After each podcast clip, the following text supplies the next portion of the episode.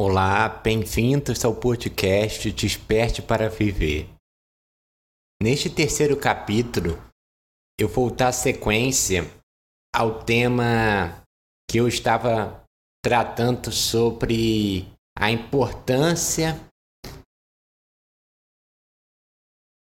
Olá, bem-vindos ao podcast Desperte para Viver. Neste terceiro capítulo, eu vou continuar tratando sobre a importância dos laços sociais. É, eu discuti sobre isto no último capítulo, né? E mostrei a relação existente entre esta, esta troca humana com o vício em pornografia. A necessidade que temos de se relacionar, de se comunicar com os outros, expor as nossas fraquezas, as nossas inseguranças. E através de sua experiência passada, os viciados eles aprenderam a ter medo e a evitar as suas vulnerabilidades emocionais, pois isso poderia tornar a situação mais desconfortável.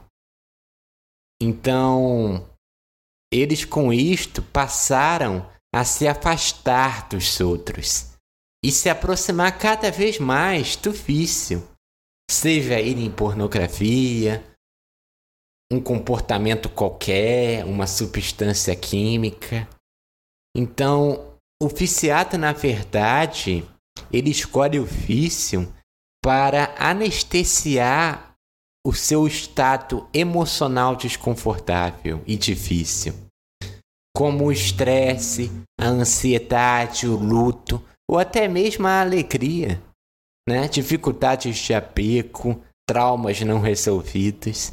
Então, o vício é escolhido em vez de se voltar para os outros, porque um trauma não resolvido na infância envenenou o do apego sabe? Então, é, quem tem o vício teme a intimidade emocional e se recusa a pedir ajuda aos outros, mesmo as pessoas que amam, sabe? Então, é uma troca que falta até mesmo dentro de casa. Quando eu falei no último podcast, é, no direct, uma pessoa me questionou: ah, mas é uma troca com os outros, eu tenho dificuldade, timidez. Tá, mas por que não exercitar isso com as pessoas que amam? Não há essa intimidade. Não há uma troca dentro de casa, muitas das vezes. Então, tudo isso é um agravante, são pequenas coisas que você faz no dia a dia que vai desenvolvendo em você essa capacidade, esse fortalecimento da intimidade que às vezes falta até mesmo dentro de um relacionamento de anos. Então, geralmente, os viciados, eles têm pouca compreensão das motivações que levam ao seu comportamento viciante, sabe? E isto é muito frequente.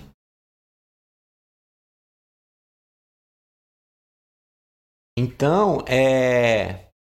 o que muitas das vezes acontece é que as pessoas que têm um processo viciante, né?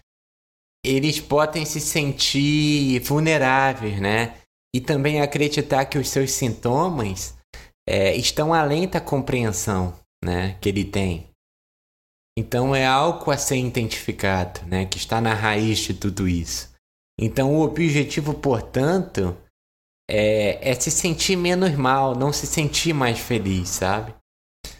Então, assim, o melhor tratamento para o vício é, não é a busca da sobriedade, sabe? Mas é a busca por laços saudáveis e íntimos.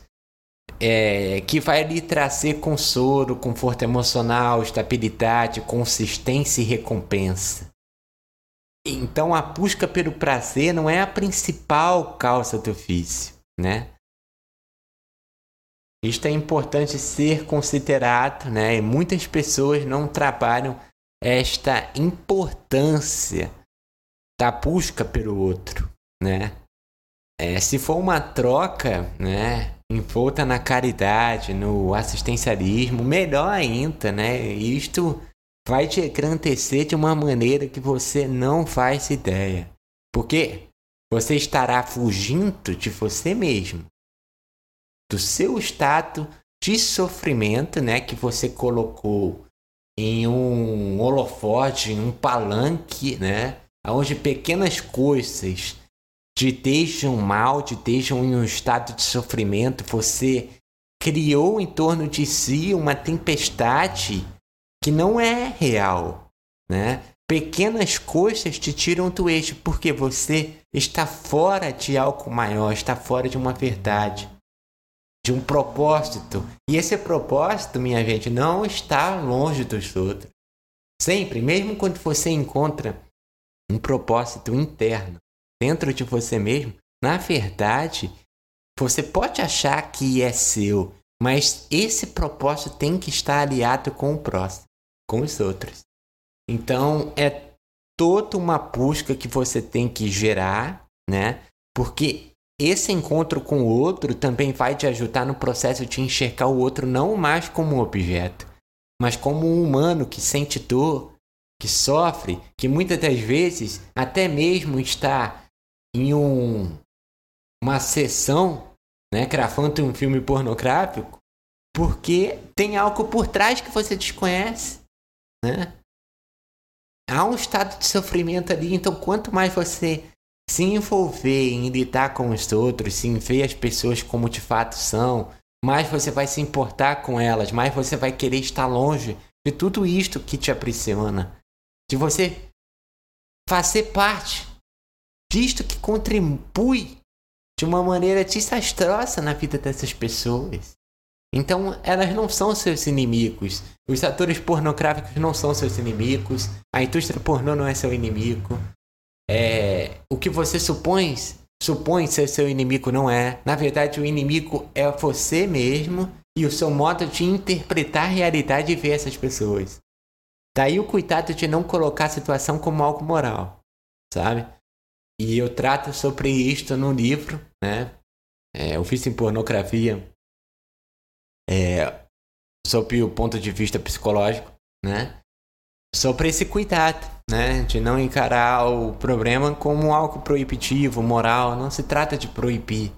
Se trata de atrapalhar você, o seu psicológico, o que está por trás daquilo. A sua vulnerabilidade.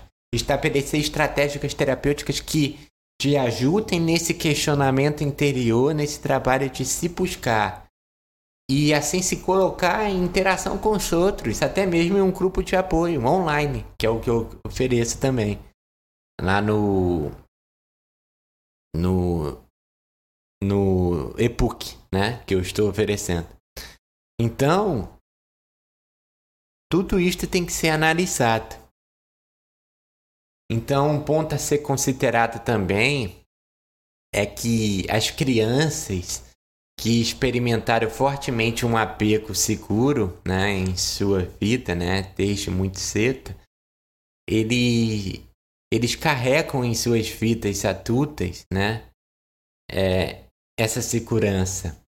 Enquanto aqueles que não tiveram isto lutam constantemente com os outros, né? Com a confiança nos outros e, e uma conexão na vida adulta. Né? Então, não necessariamente é, isto acontece em todos os casos, mas às vezes seu distanciamento, né?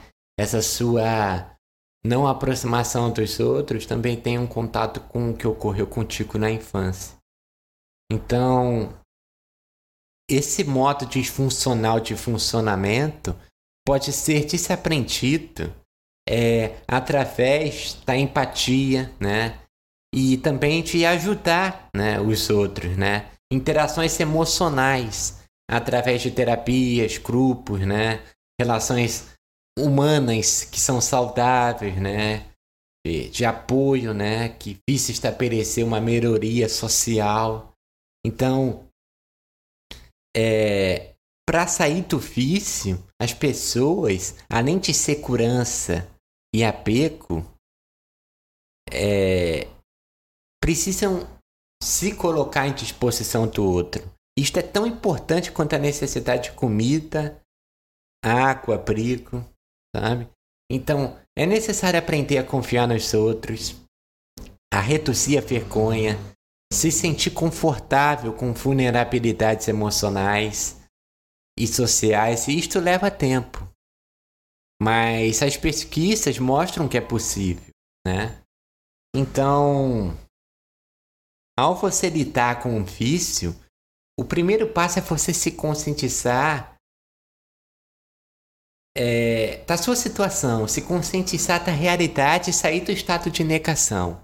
Identificar o loop viciante que você se encontra, para que você pare esse comportamento viciante, né?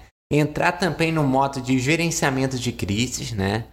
Quebrando essa negação é, e as consequências desse comportamento viciante.